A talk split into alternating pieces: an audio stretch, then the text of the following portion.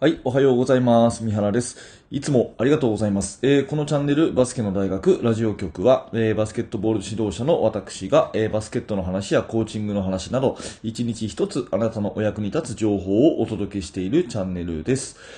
えー今日は2月21日日曜日ということですね。えー週が終わるのがとっても早い。うん、今週はなんか、うん、私にとってはいい1週間でしたね。えー皆さんどうですかね、えー元気にお過ごしでしょうか？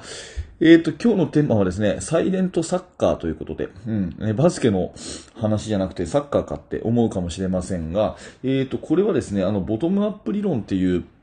まあ、子供たち主役のチーム作りっていうところで、えーやられているですね、まあ、畑先生、畑君代先生ですね、えーの新聞記事が昨日のですね、朝日新聞に載ってて、面白いなというふうに思ったので、ちょっとこれをね、あの、紹介したいなと思うんですね。えータイトルがね、やってみる。まず自分たちで。うん。サイレントの、あ、サッカーのサイレントリーグ。大人は口出し禁止。っていうようなですね、タイトルで、えー大きく新聞が出てるんですね。お、と思ってこう見見させてもらってですね。で、私はあの、まあ、このラジオをね、えー聞いていただいてるあなたであればご存知かもしれませんが、基本的にね、私もバスケットの指導スタイルとして、えーボトムアップ式っていうことでね、えーやってるんですね。あの子供たちを主役にすると。で、子供たちが、普通は監督が決めるような、練習メニューだったりとか、えー選手のメンバーだったりとか、あとはチームの約束だったりとか、そういうことをですね、あのー積極的にこう生徒たちに決めさせていくと。で、決めたからには、えーやり抜く。または考えて改善をする。そういうようなですね、えーまあ、あの、組織を作っていくっていうことに魅力を感じて、自分のチームではやってるんですね。で、それをまあ教えてくれたのが、畑先生という方で、えーまあその先生のね、えー一つのこう試みがですね、新聞に大きく載ってたというところなんですよ。で、これ読んでみるとですね、えーまあパッと見は普通の、えー子供たちのサッカーの試合だが、まあ少し見てみると、えーいつもと全然違うのがわかると。えーベンチからね、コーチの口うるさい、えー口出しもないと。また保護者も基本的にこう話しかけるのが禁止ということで、すべて子供たちで、えーやらせてみるということなんですね。そういう、まあ、あの、狙いの主催ということですよね。これ面白いですよね。それでね、えっ、と、まあ、2試合やって、まあ、負けちゃったけれども、やっぱそこの負けた時にですね、子供たちが、まあ、自分でこう、気づいていくということが一つキーワードなんですね。あの、ここに書いてあるのは、波乱の1日目、アップは10分と。まあ先生がね、えー早くしろよとか、そんなことはしない、あの、言わないので、えー動き出しが遅れたと、ね、いうことなんですね。で、あの、気がついたらアップは10分しかやる時間がなかったと。面白いですよね。アップ10分じゃ動かないだろうって感じですけど、その、アップを10分間しかやる時間がなくて、そういうのもこう反省になって、えー次の日はもうちょっとこう、時間をね、もうちょっとデザインしようっていうような意見が出てきたりとか、あとは、すいません、ちょっと鼻水が出てきちゃって。えー、えーっとですね、すいません。あの、バスの中でですね、いろんなことをこう、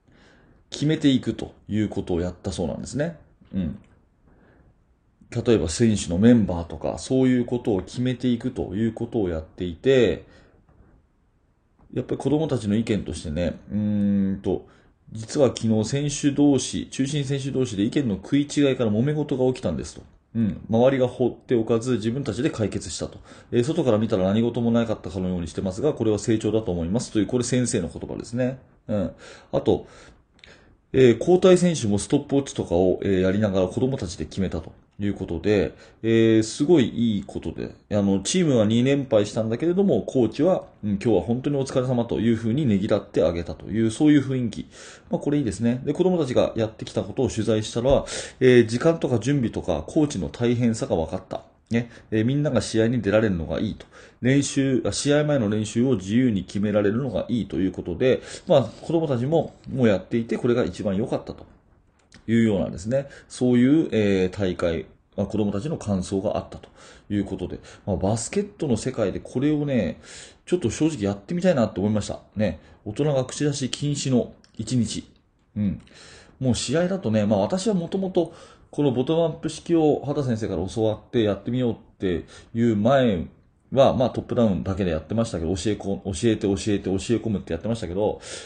うん、どっちかっていうとね、結構口うるさく言ってた方かなって思うんですね。うん、で、ただ、やっぱりコーチがこう、コートサイドでガンガン言うのって、まあ役に立つこともあるかもしれませんけど、まあ、半分以上は選手にとってちょっと邪魔ですよね。なんか、あの、ラリーバードっていう昔の名選手がいて、あの、ちょっと話変わりますけどね、ラリーバード、僕が、僕の世代でスーパースターの NBA の選手がいて、で、彼は監督にもなったんですけど、NBA の監督にもなったんですけど、監督自体に基本的にですね、コートサイドからわーわー言わなかったんですね。で、なんでかっていうことを、その、取材で言われたらですね、私は選手時代、ガミガミ言うコーチが嫌いだったと。ね。で、自分のチームのセルティックスのコーチのケイシー・ジョーンズもそうじゃなかったし、うん、あの、他のチームの見ててね、こうガミガミプレー中に言ってくるコーチは、あの、邪魔でしかないと。だから私はコーチになったら静かになろうと思ったんですって、ラリーバードが言ってるのを前に聞いたことがあって、あ、すごいなっていうふうに思ってですね、私もどっちかっていうと、やっぱり、こう言っちゃってた方なんで、結構それって邪魔しちゃってるなっていうのもあると思います。だからね、こういう、まあ、あえてこういうテーマで今日の練習試合ね、今日のフェスティバルは大会をやってみましょうっていうことで、このサッカーのサイレントリーグ、これは面白いですね。えー、大人は口出し禁止ということで、え、一日過ごさせてみると。こんなのをやってみたらね、面白いかもしれませんよね。で、この新聞大きく出てるんですけども、そのね、左下にね、その畑君夫先生の、えー、まあコメントがちょっと出てるんですね。えー、ボトムアップ式で全国優勝、畑君夫さんということで、えー、まあちょっと読み上げますね。えー、子供たちに社会でどう羽ばたいてもらいたいか。そこから逆算すれば、えー、勝敗の優先順位は高くありません。ユニフォームを脱いだ後はみんな対話をしながら生きていくわけです。え、それを前提とすれば、大人が一方的に教え込むのではなく、子供が自ら考え、仲間と話し合い、何かを生み出せるような姿勢を引き出すことが大事ですと。なるほどねって感じですよね。だから、えっ、ー、と、技術は基本的に自分で教える、あの、考えると。で、ヒントは少しということでね、えー、やら、まずやらせてみて、子供が理解できないところだけ指導者がポイントを指摘する。それも2、3割のヒントに留めることで、子供たちは、えー、遊び感覚で伸びていきますと。ね。保護者も試合で失敗があった時、えー、ダメじゃないか、ではなく、あの場面はどうしたらよかったかね、と子供に問いかけてはどうでしょうかと。うん。ね。えー、一方で、ここも結構重要なんですけど、一方で人をリスペクトしない態度。を取ったり、ルールを破ったりしたときは、叱ることでの寄り添いも必要ですということでですね、決して放任ではないということですよね。うん。まあ、畑先生自身も、えー、子供の頃、小学校の時とかね、えー、そういう、あの、ボトムアップ式、自分で考えて自分たちでこうデザインしていくっていうような、